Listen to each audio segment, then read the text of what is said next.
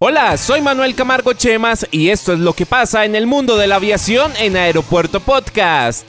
China hace un gran pedido de 300 aviones a Airbus. Airbus y el gobierno chino han llegado a un acuerdo para la adquisición por parte de una serie de aerolíneas chinas de un total de 300 aviones del fabricante europeo. Este pedido contempla 290 aviones de la familia A320 y 10 de la familia A350XW Pedido valorado a precio de catálogo del constructor en 35.248 millones de dólares en base al A320 NIO y al A350 Raya 900, los modelos más vendidos en ambos programas. Viva Aerobús abre cuatro rutas nuevas hacia Cuba. La aerolínea Viva Aerobús informó que por parte de su plan de crecimiento abrirá cuatro nuevas rutas hacia Cuba, en alianza con la agencia de viajes Viñales Tours. La compañía detalló que las operaciones Ciudad de México-Varadero estarán disponibles a partir del 13 de abril con una frecuencia a la semana los días sábado.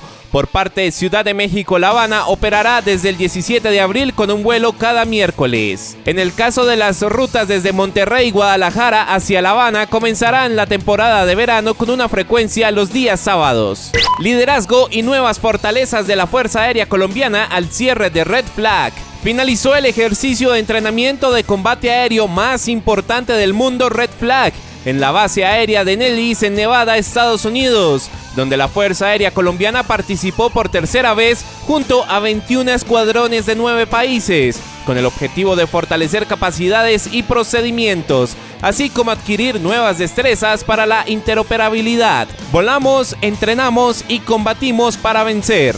Así se cerró ese ejercicio con el cual se adquirieron nuevas experiencias, traducidas en la confianza de saber que la Fuerza Aérea Colombiana cuenta con una capacidad real, visible, creíble y sostenible y permanente para la defensa de la nación y la seguridad hemisférica. Esto se conmemora en los 100 años de la Fuerza Aérea Colombiana. Somos Aeropuerto Podcast, un espacio dedicado a la aviación.